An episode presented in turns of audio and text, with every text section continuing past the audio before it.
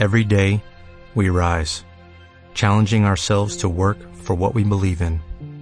At U.S. Border Patrol, protecting our borders is more than a job. It's a calling. Agents answer the call, working together to keep our country and communities safe. If you're ready for a new mission, join U.S. Border Patrol and go beyond. Learn more at cbp.gov/careers. tal,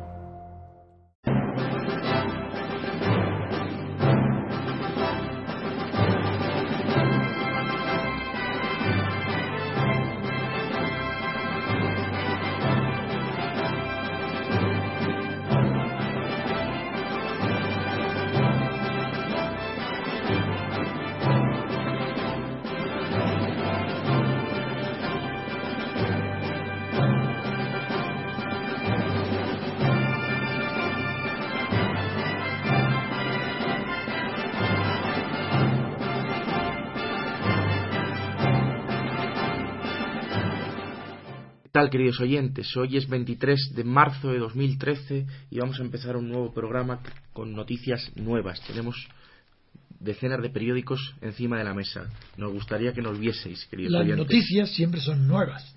Claro, no pueden ser Si viejas. no, no se llamarían noticias. Pero lo que es nuevo es el programa. Eso sí. ¿Qué tal, don Antonio? ¿Cómo está? Estoy, como siempre, muy bien. Siempre tengo la voz mal.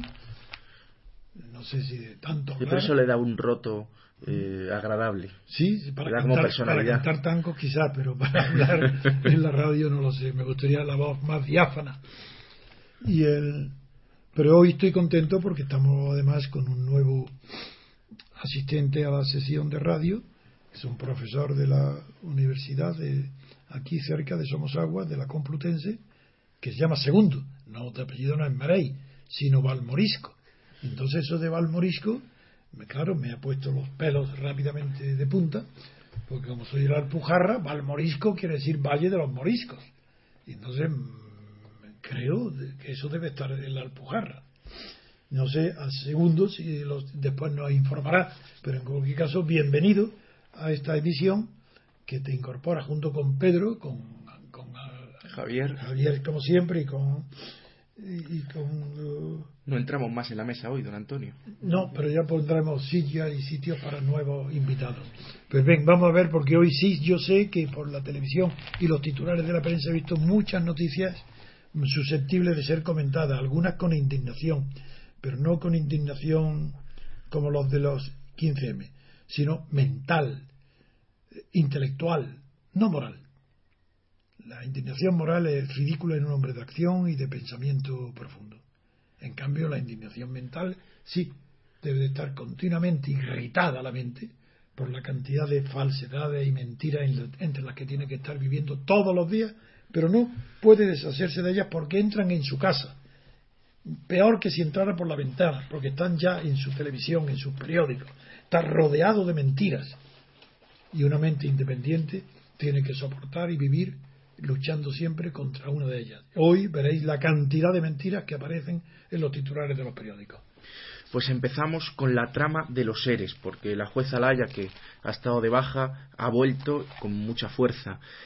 Dice el diario El Mundo, en portada, la trama de los ERE de Andalucía sobornó a sindicalistas con 4,3 millones. Dice con sindicalistas, pero es el, las UGT y comisiones obreras con, como, como entidades, como órganos, con, personalidad ju- jurídica, los que han tomado dinero No, es que este titular de Mundo, como todos ya veremos cómo lo dicen los demás, eh, este titular implica la- lo de siempre. El periódico El Mundo no quiere decir que la trama de los seres sobornó a los sindicatos UGT y comisiones obreras. Sin embargo, el país, sí, don Antonio, si quiere. Y para no decirlo, dice a sindicalistas. ¿Y qué dice el país? El país dice: la juez considera que comisiones obreras y UGT cobraron sobre comisiones por los ERE. Pero eso, eso no es que lo diga el país, eso lo dice la juez. Eso es distinto. La juez considera que la corrupción es el, el sindicato de comisiones obreras y el sindicato de UGT, que están corrompidos ellos, los sindicatos como tales, como instituciones. mientras que el mundo salva el sistema diciendo que la corrupción sobornó a sindicalistas, no a los sindicatos. Sigamos. Bueno, pues la acusación es que los sindicatos iban buscando, los sindicatos iban buscando empresas que estaban en una situación difícil, eran sus clientes, para cobrar comisiones. Es decir, ¿qué hacían los sindicatos? En este caso, las personas dirigentes de los sindicatos, salir todos los días de caza con la escopeta, buscando a quién, quién, estaban, quién, qué empresas estaban fracasadas qué, ruina económica había en el país para buscar a esas empresas ruinosas y proponerles eres para ellos ganar dinero. Iban de caza y ese era el trabajo de los sindicalistas. Y de caza para que los sindicatos y ellos se enriquecieran. ¿A costa de quién? No de los pobres, de los parados. Pues lo que nos dice el diario El País es que eh, la juez ha cifrado ya estas cantidades de comisiones son unas cantidades importantísimas. De momento se sabe que 4,2 millones de euros han ido a comisiones eh, sobre comisiones a los sindicatos, a UGT y a comisiones obreras. Y dice también el diario El País que en Andalucía los sindicatos y la Junta eran los que mandaban, convencían a la Junta para que realizara determinados complementos, porque detectaban que el trabajador iba a tener alguna pérdida de prestación. Es decir, lo que acabamos de decir, que iban de caza los sindicatos para obtener dinero de las empresas que estaban en quiebra y que tenían que, o bueno, en quiebra o no, que estaban en dificultad. Para robar el dinero de los que iban destinados a los parados. Eso es. ¿Cómo robo?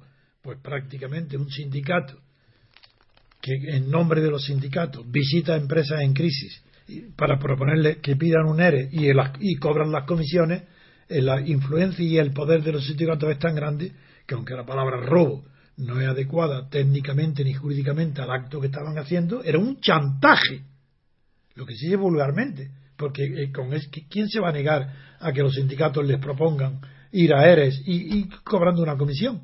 Pues es como un targarín, son, son, eh, son tráfico de influencias, mm, presiones eh, chantajes para obtener beneficios basándose en su fuerza exclusivamente en el nombre político que tienen. Uno, ser yerno hijo político del rey, otro ser los sindicatos del Estado, estatales, pagados por el Estado, que son inseparables de los partidos, que siguen la suerte de cada partido.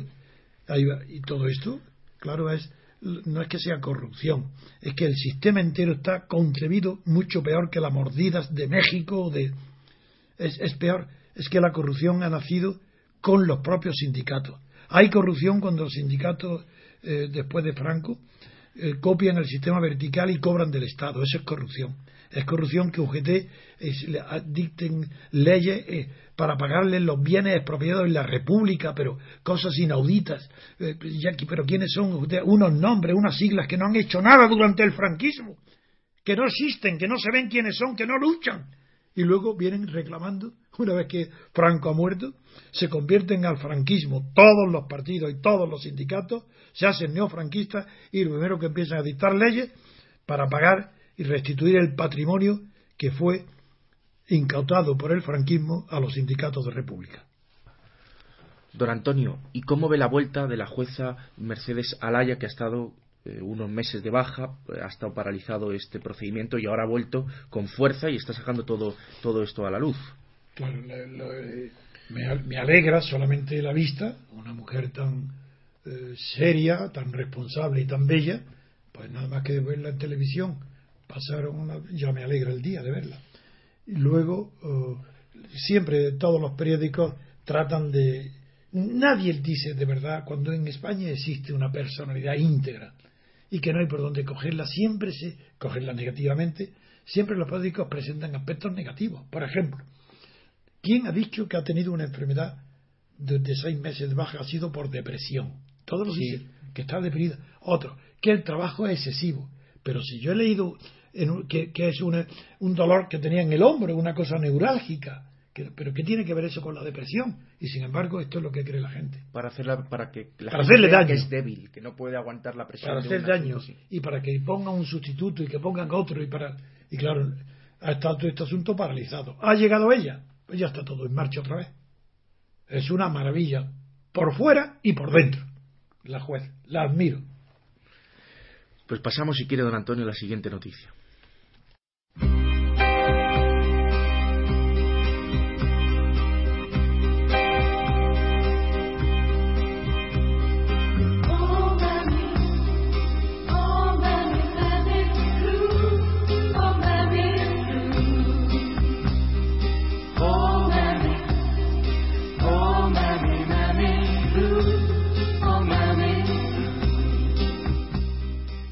Siguiente noticia, seguimos en Nacional, afecta a la corona. El juez investiga, el juez eh, Castro, investiga una cuenta corriente de Urdangarín y la infanta Cristina con pagos de Corina. El juez Castro ha ordenado a la entidad bancaria La Caixa que le remita la información completa, incluyendo titulares y movimientos de una cuenta corriente en donde Corina entregó al menos un pago de 50.000 euros a Urdangarín y la infanta Cristina. Y también se ha obtenido un correo electrónico del 23 de enero de 2005 en el que Urdangarín le dice a Corina, te envío el número de mi cuenta bancaria para actualizar nuestras operaciones. Pero olvida enviar el, el, número de cuenta corriente y le envía un nuevo mail con la cuenta corriente. Bueno, pues esta es la información que Corina ha pagado 50.000 euros al menos a Urdangarín y a la infanta Cristina. ¿Cómo lo ve, don Antonio? Como sabéis que suelo tener bastante memoria, recuerdo que la existencia del email donde Urdangarín comunicaba a Corina su número de cuenta corriente, su número, quiero decir su, el de Iñaki de Urdangarín, pues eso ya lo sabíamos. Y recuerdo que muchos periódicos dijeron que eso no significaba nada. Que, no, que eso no, tenía importancia ninguna. Muy bien, pues ya tenéis aquí la importancia. Ahora aparece que en esa cuenta ha ingresado 50.000 euros. Y esa cuenta está a nombre de un Dargarín y de la infanta, que es titular de la cuenta junto con Indargarín, los dos. Y en esa cuenta Corina entrega 50.000 euros. ¿Y de dónde proceden esos 50.000 euros? Eso no lo sabemos, don Antonio, yo no lo sé. Ah, entonces sí que podemos presumir que aquí la ventaja, Corina, que acabamos de hablar de una mujer como Mercedes Alaya, que digo que me gusta por fuera y por dentro, porque es bella, porque además tiene la expresión inteligente. Esta eh, señora, Corina, de cuerpo está muy bien, eso es innegable, pero su cara, cualquier persona observadora y, y conocedora de la fisionomía, descubre en su cara que puede ser animalmente atractiva, pero que eh, tiene falta de inteligencia. No es una mujer inteligente. Será lista para los negocios, para el rey, para ser amante del rey. Pero claro, el rey Juan Carlos es que es único. Porque a los reyes antiguos y los absolutos les costaba dinero sus amantes. Y aquí al contrario, con Corina es la amante la que da dinero al rey. Eso es fantástico. Qué descubrimiento, Juan Carlos. Venga. Pues pasamos, si quiere, don Antonio, a la siguiente noticia.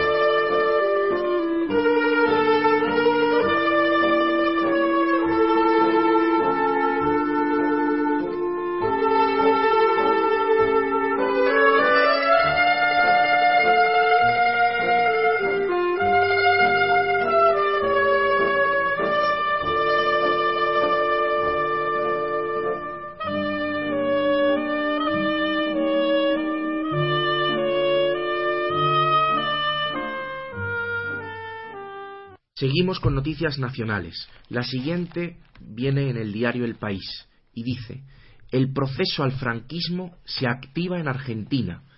Familiares de víctimas piden la extradición de tres ministros del régimen, del régimen franquista, dos jueces y cuatro policías.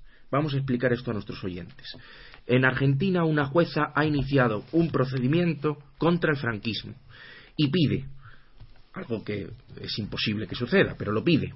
La extradición de tres ministros que aún están vivos del franquismo y tres ministros que al menos dos de ellos tuvieron un papel muy relevante en la transición política. Uno es Rodolfo Martín Villa, que fue ministro primero de Franco, ministro de Relaciones Sindicales y luego fue ministro de Adolfo Suárez, ministro de Gobernación, de José Utrera Molina, que fue ministro de Trabajo, este solo con Franco, y, perdón, ministro del Movimiento, José Utrera Molina, y Fernando Suárez, que eh, fue ministro de Trabajo con Franco y mm, también fue ministro con Suárez y fue ponente en, en, la ley para la reforma política. Tuvo un papel muy importante en la transición. Bueno, pues la jueza, una jueza argentina, pide la extradición de estos tres ministros por haber colaborado con la dictadura y también pide la extradición de un juez, del juez Gómez Chaparro, que tiene ahora 89 años, por los crímenes que le cometió durante el franquismo puesto que tenía un papel muy relevante encarcelando a los que se oponían al régimen y a presos políticos. ¿Cómo ve todo esto, don Antonio? Mm, me reservo el comentario que haré enseguida sobre Gómez Chaparro, a quien conozco como víctima de y él como ejecutor de una represión contra mí. Pero me gustaría que recordaras por qué siguiendo la doctrina de la justicia universal, que yo no creo en ella, lo he ido antemano. Creo que es incorrecta, jurídicamente, internacionalmente, es una cuestión moral, sí, tiene moral, moralmente tiene vigencia, pero jurídicamente no. Pues bien, ¿qué es lo que quiso hacer Garzón? Sí. Pues esta eh, jueza argentina, siguiendo esos pasos de Garzón, ha abierto un juicio contra estas personas, estos cargos del franquismo que ha mencionado Adrián,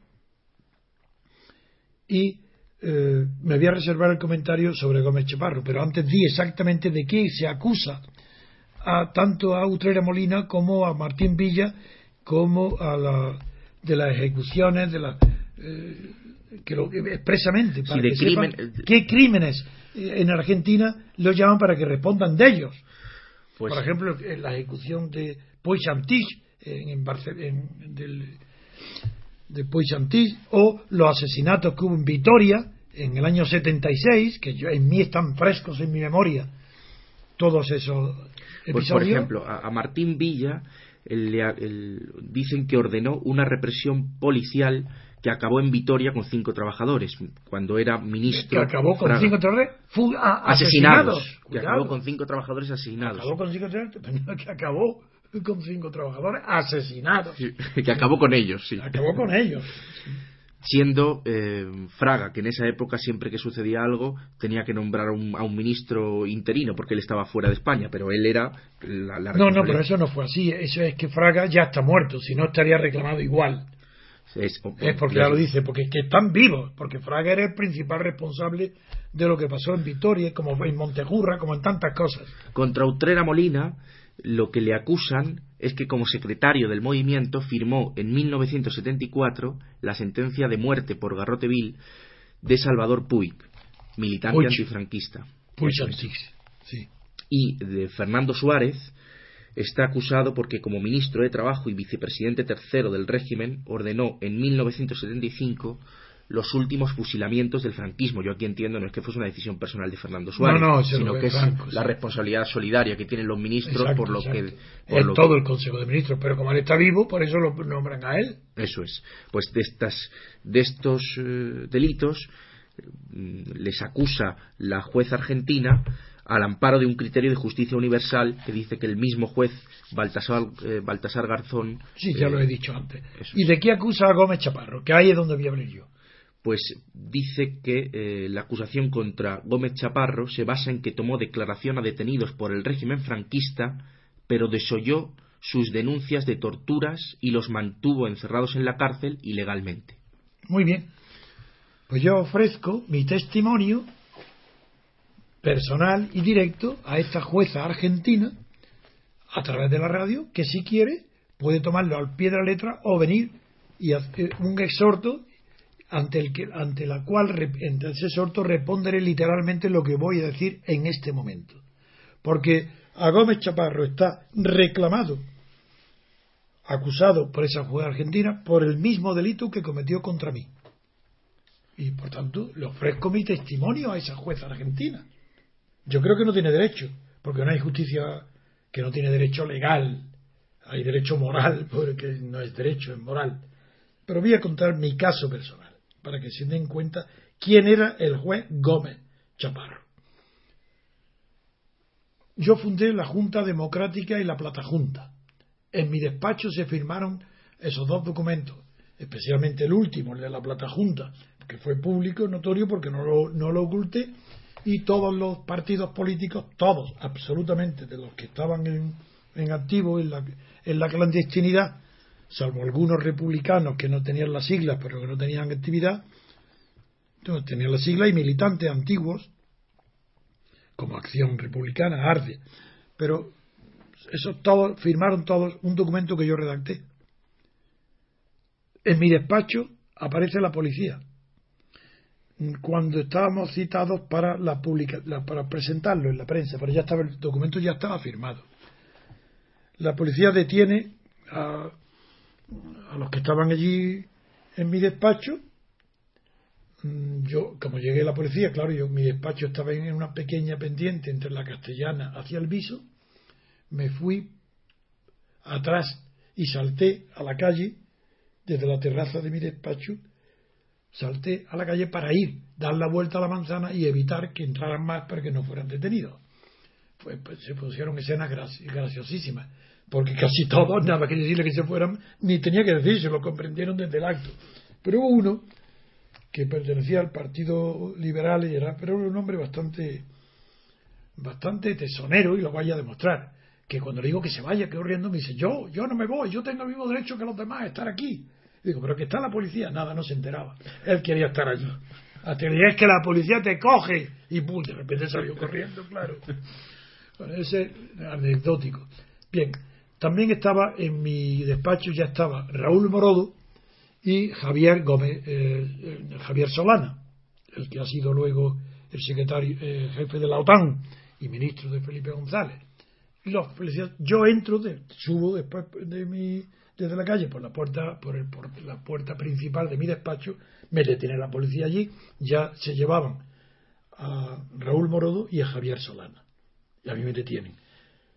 Junto con detienen también a Nazario Aguado y a eh, Javier Dorronsoro del MC este último y Nazario Aguado del Partido del Trabajo.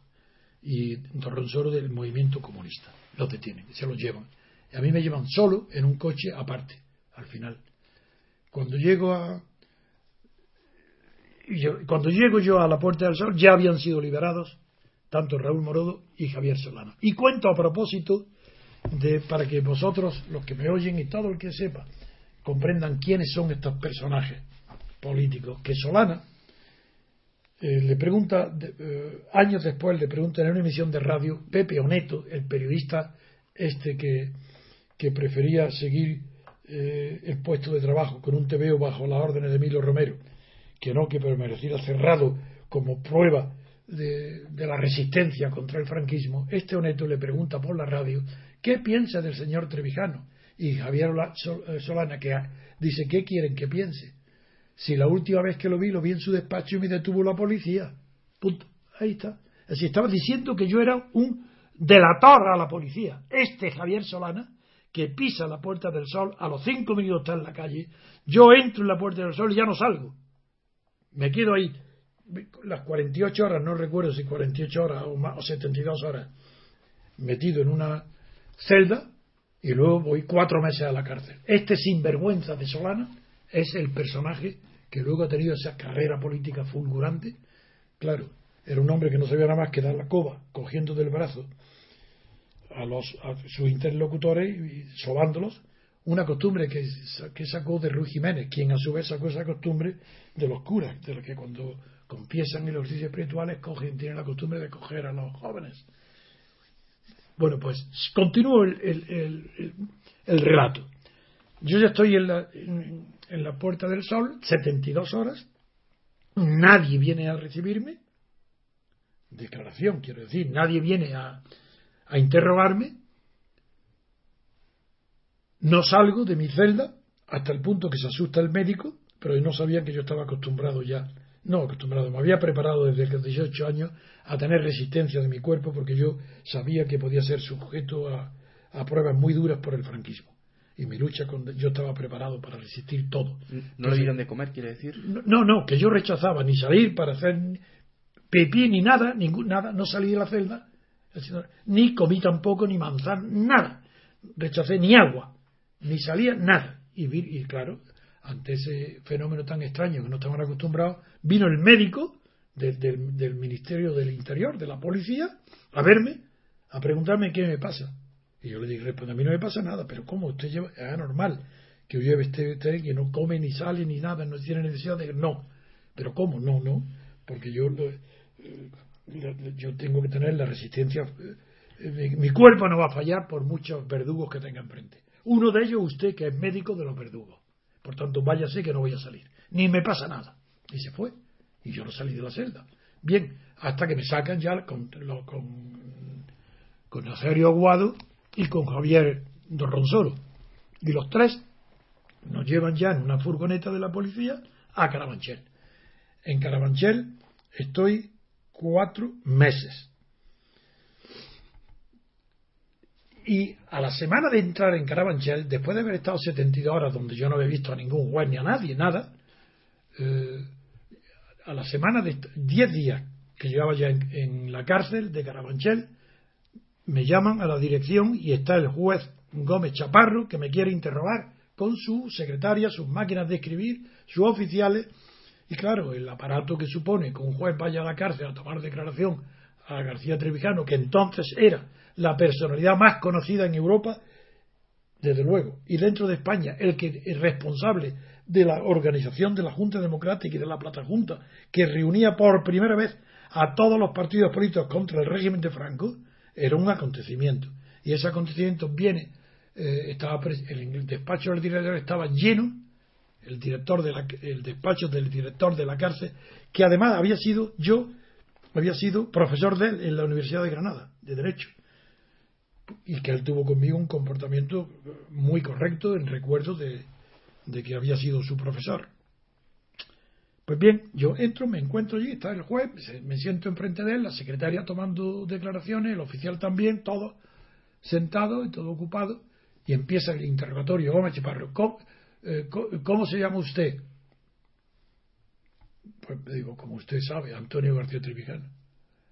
Bien, ¿es usted el autor de este documento? Y me enseña el documento, redactado por mí, claro, de la fundación de la Junta de la Plata, lo que se llamó Plata Junta firmado por todos los partidos políticos de la clandestinidad, por los jefes, los representantes.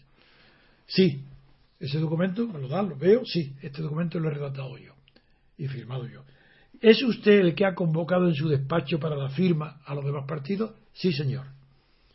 ¿Es usted el que los ha seducido para convencido? Digo, no creo que tuvieran necesidad de ser seducidos ni convencidos. Solamente yo he sido el autor de la A a la Z de este documento y de mi despacho y de la llamada a todos los demás para coordinar los movimientos para que se firmara en un solo acto todos. Usted sí. Ah, entonces usted, usted es un abogado famoso, entonces usted sabe, claro, usted está declarándose autor de un delito contra la forma del Estado. No, señor. No soy autor de un delito contra la forma. ¿Cómo? ¿Cómo? ¿Cómo? Vamos, calma, calma. Estoy calmado, le decía yo. Calma. A ver, repite lo mismo. Usted es esto, usted es esto, sí, sí, sí, sí. Luego es un autor de un delito contra la forma de gobierno, perdón, que me, he confundido antes. Contra la forma de gobierno. Digo, no, señor. Yo no he cometido ningún delito contra la forma de gobierno. Vuelve otra vez lo mismo. Vamos a ver, me está usted, eh, no me haga usted perder la paciencia. Me repite lo mismo y por tercera vez le digo, no señor. Y ya me dice, pero ¿cómo? ¿Cómo es posible que un abogado y me diga usted que no. ¿Esto qué es? Digo, pues que si usted en lugar de ser juez, en lugar de ser policía de Fraga, fuera juez, sabría que lo que usted me está preguntando, y yo estoy diciendo que no, es cierto, porque yo soy autor de un delito mucho más grave que contra la forma de gobierno. Soy autor de un delito contra la forma de Estado, cosa que usted ignora, porque ignora la diferencia entre Estado y gobierno, porque por usted no es más que su función de policía de Fraga. Punto. En la ira del, en la ira del juez no tiene nombre. Le dice a su secretaria, ha huido usted, ha huido usted, desacato, toma usted literalmente declaración, desacato, desacato, ya verá. Y digo, ya veré que me va usted a meter en la cárcel. ya, ahí se acabó el tema. Eh, este, la explosión de risa de los que estaban, había tanto detrás, fue superior en rapidez a la sorpresa del juez que se vio atacado a él un juez que estaba que no servía de nada sus amenazas ¿me va usted meter en la cárcel? bueno pues tan grande fue el, acto que pegó un portazo se levantó se fue y se así que todo el mundo yo ni firmé ni se tomó declaración ni nada por tanto he estado señora jueza argentina el juez español Gómez Chaparro no solo me mantuvo cuatro meses en la cárcel donde me metió Fraga y no él, sino que además ni siquiera me tomó declaración. Ahora, dirán los españoles, y dirá la jueza argentina, y como usted, siendo víctima de Gómez, porque este no lo ha denunciado, porque este no le ha pedido daño y perjuicio al Estado.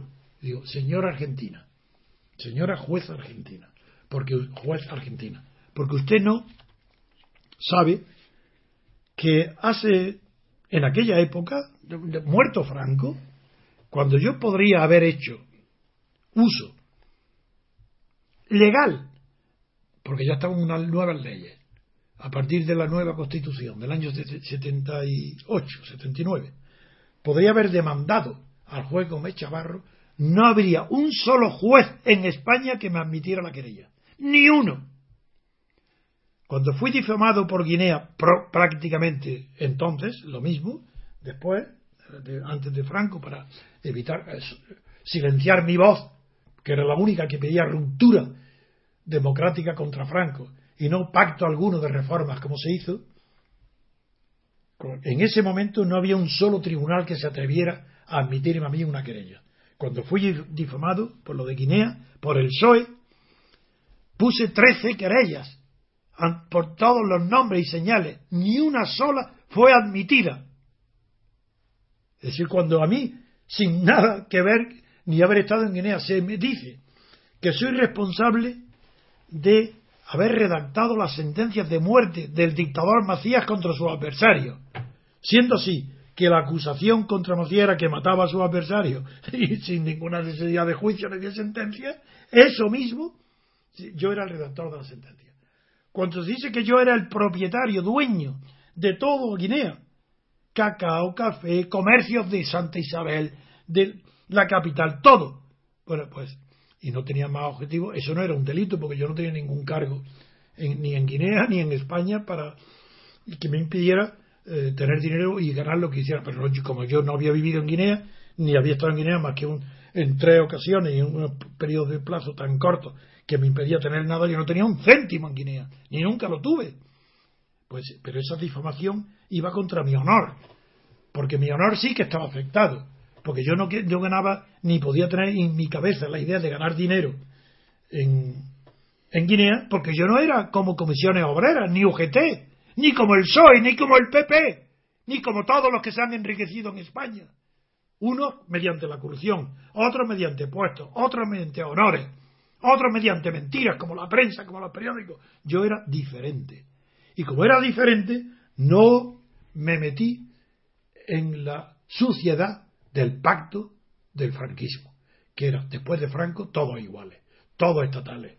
Se suprime, se suicida, como dijeron las cortes eh, falangistas, para que todos fueran falangistas. En lugar de un partido único, varios partidos en lugar de un solo partido estatal, varios partidos estatales, en lugar de un sindicato vertical, varios partidos eh, sindicatos verticales. Como yo rechacé de plano toda esa podredumbre moral y política, ni un solo juez me podría haber admitido lo que ahora la jueza argentina quiere que se haga en Argentina. Muy bien, adelante. Tiene mi testimonio. Llámeme. ¿Y derecho a una indemnización hubiese tenido usted, don Antonio? Hombre, sí, teóricamente sí, pero yo moralmente lo hubiera rechazado. Porque si yo soy, si a mí me meten en la cárcel, yo me lo he ganado. Lo merezco. No, desde luego que se lo ganó, eso sí es verdad. Está ganado a pulso. Es decir, porque fui enemigo radical del régimen de Franco y vuelvo a repetirlo. soy la única persona que en dos consejos de ministros, Franco, delante de Franco, una vez el ministro Solís y otra creo que fue Utrera Molina, no estoy muy seguro. ¿eh? Pero lo que sí sé, y que lo he contado muchas veces y lo repetiré hasta la saciedad, por dos veces en Consejo de Ministros me declara que el enemigo número uno del régimen soy yo, no el Partido Comunista, no Comisiones Obreras, Antonio García Trevijano. Ese era el enemigo de Franco, del régimen. Y por eso me intentaron matar dos veces. Me intentaron asesinar dos veces. Y me vinieron a avisar nada menos que dos ministros de, Franco que salí, que oyeron esa amenaza contra mi vida, que me iban a, no amenaza, que lo oyeron en el Consejo y vinieron por piedad y porque me conocían personalmente para que yo huyera y me quitara de en medio. Uno fue Antonio María Oriol, ministro de Justicia, y otro fue Faustino García Mancó, a través de Antonio Fontán de López Dei, los dos, en otro Consejo de Ministros. Yo era el enemigo de verdad del régimen, y por esa razón es por lo que el nuevo régimen, que es el actual de Juan Carlos, pues no me, tienen odio, me tienen miedo, no quieren que mi voz ni mi nombre se conozca. Yo tengo que permanecer oculto. Y no solamente contra Franco, también contra Juan Carlos. Porque si hay alguien que se opuso al nombramiento de Juan Carlos, soy yo. Porque su padre, don Juan, se quedó solo. Fue traicionado por don Pedro Sáenz Rodríguez. Fue traicionado por Areiza. Y la única persona que permaneció fiel a su lado, pero no porque yo era monárquico, sabiendo él que yo era republicano, pero sabía que yo la única posibilidad que veía era un golpe de Estado militar contra Franco antes de que se muriera.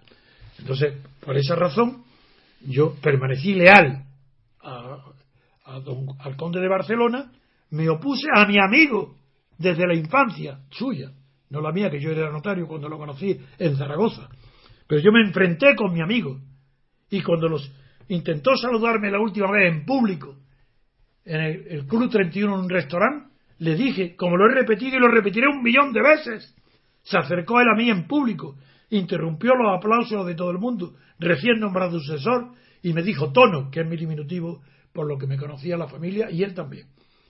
Tono, es que no me quiere saludar, y yo me levanté entonces, porque permanecí sentado, le, di le extendí la mano y le dije, al amigo siempre, al sucesor jamás, y desde entonces no lo he vuelto a ver.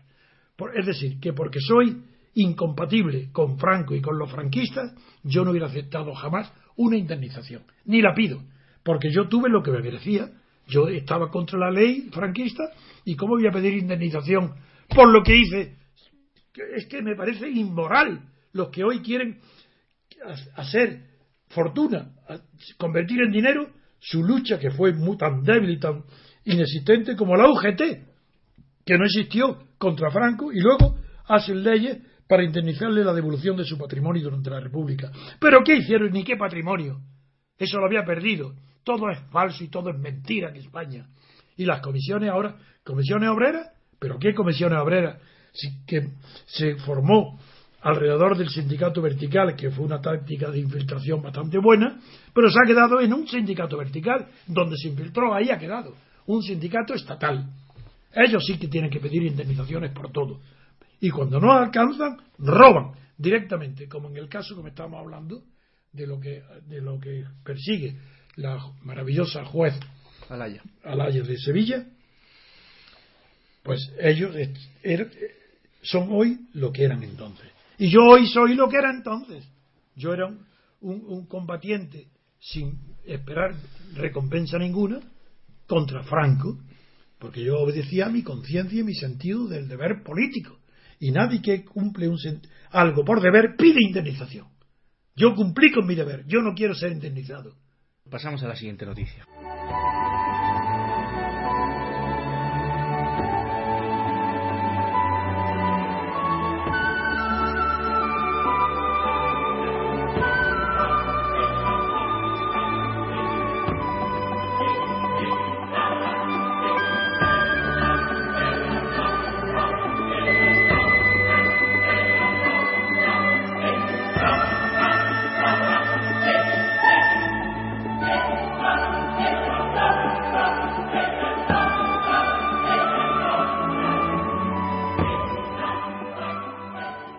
Continuamos ahora con una noticia internacional, que es la parálisis política en la que vive Italia.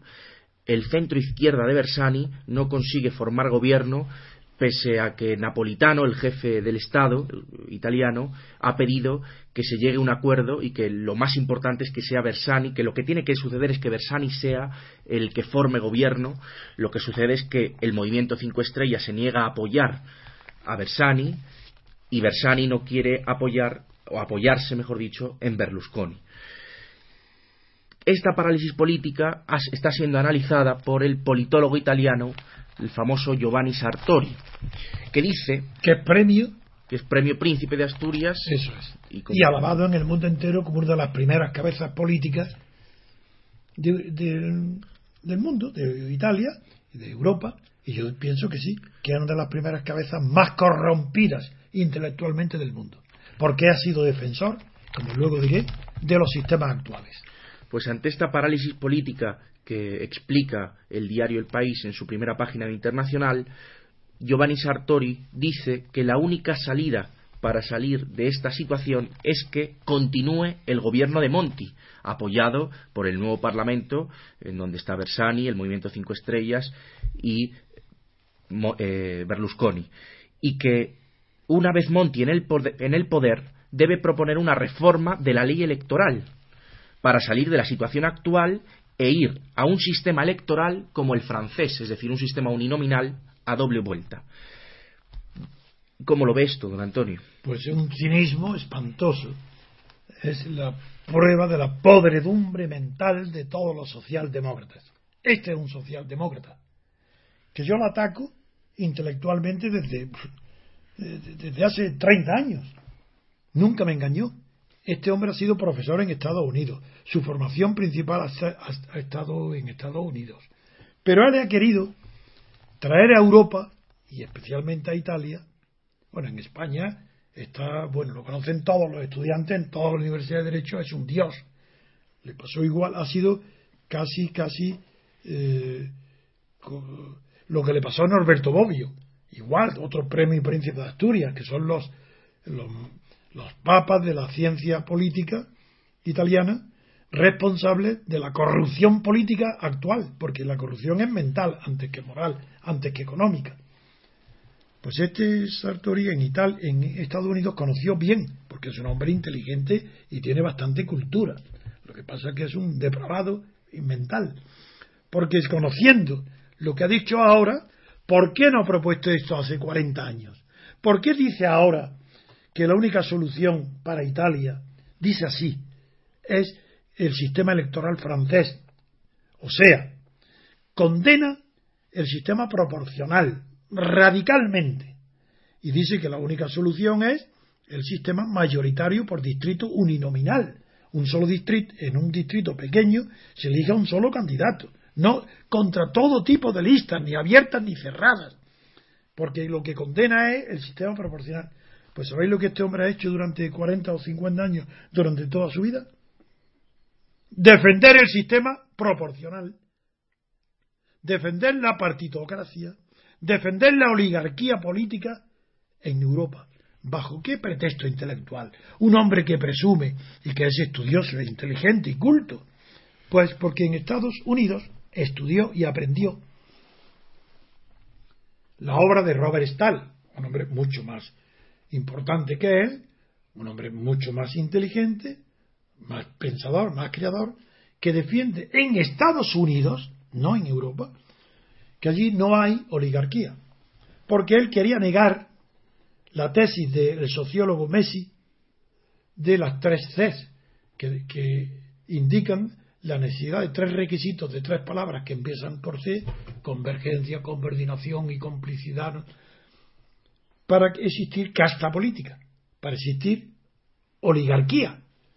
Y eh, Robert Stahl negó esta tesis, diciendo que lo que hay en Estados Unidos no son oligarquías en el sentido tradicional de la palabra, sino poliarquías, no unos pocos centros de poder, que es lo que caracteriza por el número a la oligarquía, sino volviendo a las primeras distinciones por, la, por el número de, entidades de los griegos, las primeras, las que hizo Aristóteles y Polibio, vuelve a esa terminología Robert Stahl para decir que en Estados Unidos no hay oligarquía de partidos políticos, sino poliarquías. Poliarquía ya ese término induce inmediatamente a la imposibilidad de distinguir entre entidades puramente políticas e entidades puramente económicas. Porque ya en la poliarquía no solamente son los partidos políticos de Estados Unidos, sino sobre todo las estructuras permanentes de poder de Estados Unidos, que son sobre todo las corporaciones. Pues bien, esa tesis es la que defendió para Europa este hombre, este falso intelectual, Giovanni Sartori. Este hombre defendió que en Europa no hay que no hay oligarquía, que la partitocracia italiana, alemana, española, toda, en Francia no, evidentemente, han constituido poliarquías, no oligarquías. Esa falsedad absoluta. ¿Cómo? Pero ¿cómo? Es que no se da cuenta este hombre de que en Europa los partidos son estatales, órganos del Estado, que en Estados Unidos no lo son. Es imposible comparar Estados Unidos con Europa. Pero ¿qué tiene que ver la naturaleza de un partido político en Estados Unidos como el republicano o el demócrata, que no tienen vida durante el tiempo que no sea electoral, que están reducidos a la mínima expresión y que solamente son máquinas electorales. ¿Qué tiene que ver eso con los partidos políticos europeos que están pagados por el Estado, financiados por el Estado, que son órganos del Estado según lo ha definido la jurisprudencia del Tribunal de Bonn alemán? ¿Qué tiene que ver? Nada. Y sin embargo, este hombre le importa muy poco las distinciones y las diferencias de clase de naturaleza o de esencia entre una cosa y otra. Él sigue diciendo, o seguía diciendo, que Europa no, era una, no eran oligarquías, sino poliarquías. Y ahora esta poliarquía italiana, ¿dónde está esa poliarquía italiana? ¿Cómo? Si lo que se está viendo en, en Italia es la frustración total, la quiebra total del sistema político.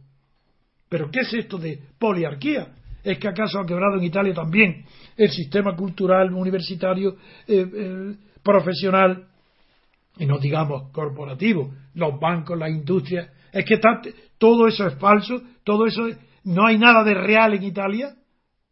No, lo que la falsedad absoluta de Italia está en el sistema político, que no es sistema, es régimen de poder político. Y eso es lo que está en quiebra en Italia, pero totalmente, igual que en España. Y eso no se puede regenerar, porque tiene que ser plantado de, y nacer de nueva planta. Es verdad lo que él dice, yo lo suscribo, que la única solución para Italia es la reforma de la ley electoral. También suscribo que el mínimo esfuerzo, pero por eso no va a salir, es que el actual Parlamento apruebe una ley que proponga cualquiera de los partidos existentes para ir al sistema francés. ¡Ay, amigos! Pero qué tonterías dice este hombre. No, tonterías, no. Primero falsedades y luego utopías es que van a suprimir la ley electoral por el sistema proporcional los propios partidos que están beneficiados por ella. Es que son el Parlamento italiano que procede del sistema proporcional. Va a acordar la liquidación de ese sistema absolutamente y sustituirlo por el sistema francés. Eso es una utopía, eso es imposible. Eso no existe. Por eso este hombre lo dice, porque sabe que es una utopía, eso es imposible. Él no lo desea. Dice, esa es la única solución, una solución utópica, que no lo es. Yo vuelvo a decir que esta figura que yo he condenado tanto tiempo hace, y lo sabe todo el que me conoce y me ha leído o me ha oído, pues hoy confirma que es un cínico. Es un cínico porque hoy defiende lo contrario de lo que ha venido defendiendo durante 40 años. Y eso que defiende se hace de cumplimiento imposible si no hay una ruptura y una quiebra del régimen político. Tiene que haber previamente una ruptura y después de esa ruptura democrática del régimen, como yo proponía de Franco, sí hay que ir a la ley electoral francesa.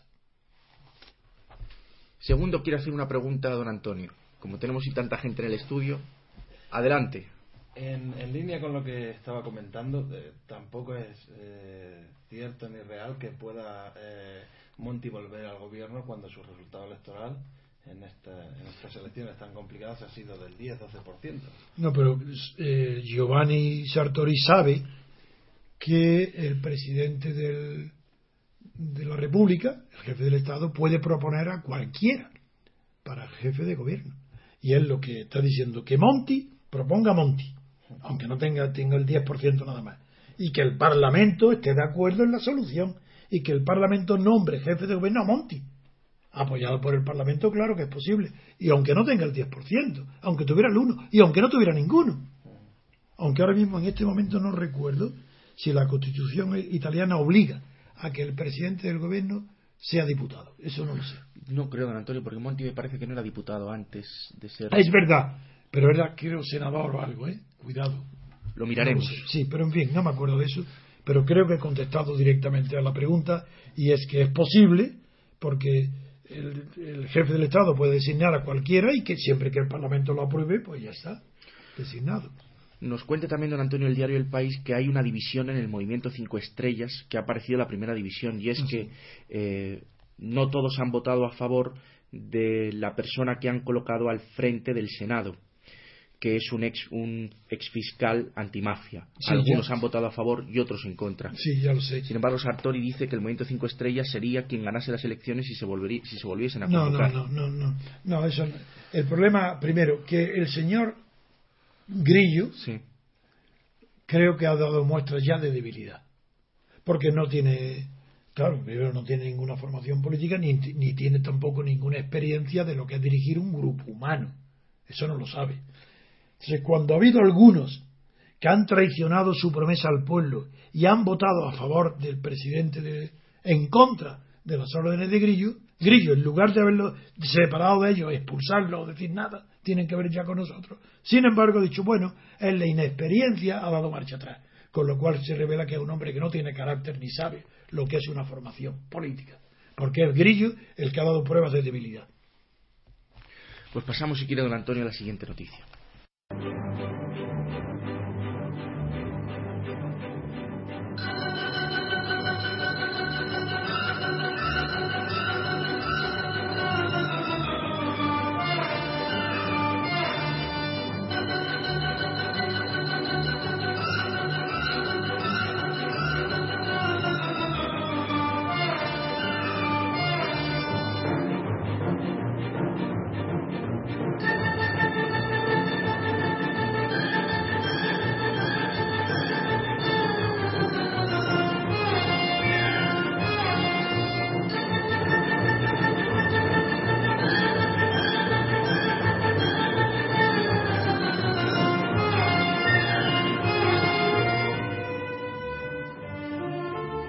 Seguimos con internacional. Vamos a ver los efectos que está teniendo la noticia que dimos ayer de que Sarkozy había sido imputado por un delito de abuso de debilidad, por, De faiblesse.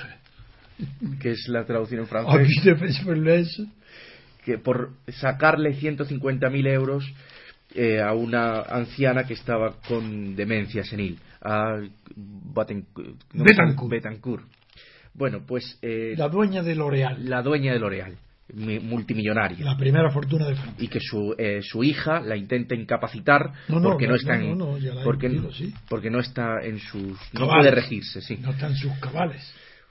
pues la derecha francesa ha cerrado filas a favor de Sarkozy y en el periódico lo que nos cuenta son las declaraciones de, de distintos responsables de la derecha uno dice que es que el calendario un calendario eh, extrañadamente apropiado, haciendo referencia a que la judicatura progresista de, de izquierdas puede estar apoyando, ayudando a, a Hollande para las próximas elecciones y que lo que quieren es cargarse la carrera política de Sarkozy que amenaza con presentarse a las próximas elecciones presidenciales. En fin, la noticia es que el partido de la derecha francés apoya a Sarkozy y que han hecho declaraciones a favor de Sarkozy y que Sarkozy ha dicho que considera su imputación un escándalo. Don Antonio, ¿cómo lo ve? Bien. Ayer dije que la noticia me producía fundamentalmente tristeza. Hoy ya lo que me produce es rebelión contra Sarkozy. Ayer me compadecía de él. Hoy lo desprecio.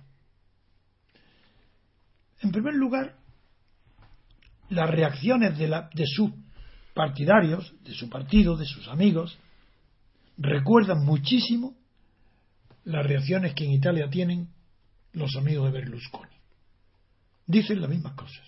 persecución política, ensañamiento, falta de comprensión de las generalidades, acusaciones privadas, un horror. Pero en segundo lugar, en Francia no es la primera vez que se imputa, que se acusa, que se procesa a un presidente de la República.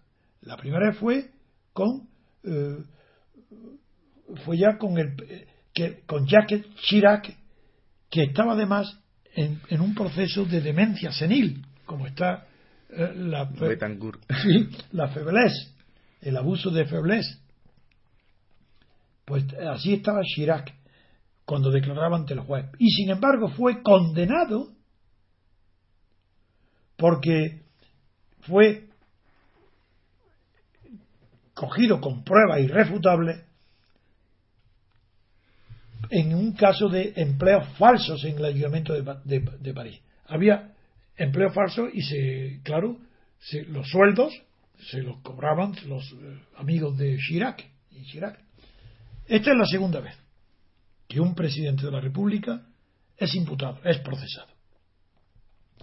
Y lo que me extraña de este asunto, por lo que hoy desprecio a Sarkozy, es porque no tiene dignidad política, no tiene dignidad moral, no tiene orgullo personal esa apariencia, arrebatos de ira de, los que protestan eh, sus amigos y él mismo, ¿Y, dónde está la prueba para que yo pueda despreciar a Sarkozy hoy por su reacción? La prueba es que todos los periódicos le atribuyen a, a Sarkozy el empleo de una palabra que traduce el diario El Mundo diciendo en el titular Sarkozy considera su imputación un escándalo. Y ha puesto entre comillas escándalo. Si pone entre comillas escándalo es por dos motivos. Uno, porque está diciendo exactamente la palabra empleada por Sarkozy, que es, lo, que es lo que ha hecho. Otro sería que, lo está, que le está considerando que esa palabra está mal empleada, que es impropia. No, yo creo que el mundo ni se da cuenta. Lo que has hecho es poner literalmente la palabra empleada por Sarkozy diciendo que su imputación es un escándalo. Y para mí lo escandaloso es que el propio Sarkozy diga que es un escándalo. ¿Por qué razón? Porque él no es quien para decir si es o no un escándalo. Eso que lo digan los que desde fuera de su mente pueden pensar que no hay motivo ninguno que justifique la imputación. Entonces es escandalosa, a diferencia de otra persona desconocida que es imputada sin razón ninguna, no sería escandaloso porque no es una persona conocida. En cambio, en Francia consideran el propio Sarkozy y sus amigos consideran que su imputación es escandalosa y el propio Sarkozy dice escándalo porque ignoran, en primer lugar, que no existe en Francia ni en España una ley antilibelo.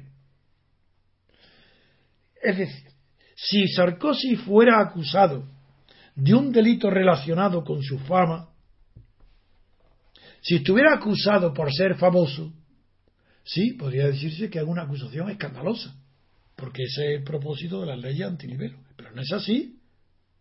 Sarkozy está siendo imputado y acusado de un delito vulgar, corriente, que es captación de la voluntad de una persona débil, que no, tiene, que no es dueña de su voluntad, de un enfermo, de un niño, de un incapaz, lo que en España se conoce con los timos a los incapaces o los que simulan ser incapaces, como en el timo de la estampita, pues eso, eso, todo el mundo que de la derecha que se considere ofendido puede decir, no moralmente, políticamente puede decir, imputar a Sarkozy, eso es un escándalo, porque es escandaloso, es verdad que es escandaloso, que un presidente de la un expresidente de la República pueda ser procesado y acudir ante un tribunal de primera instancia a, tomarse declaración como un delincuente.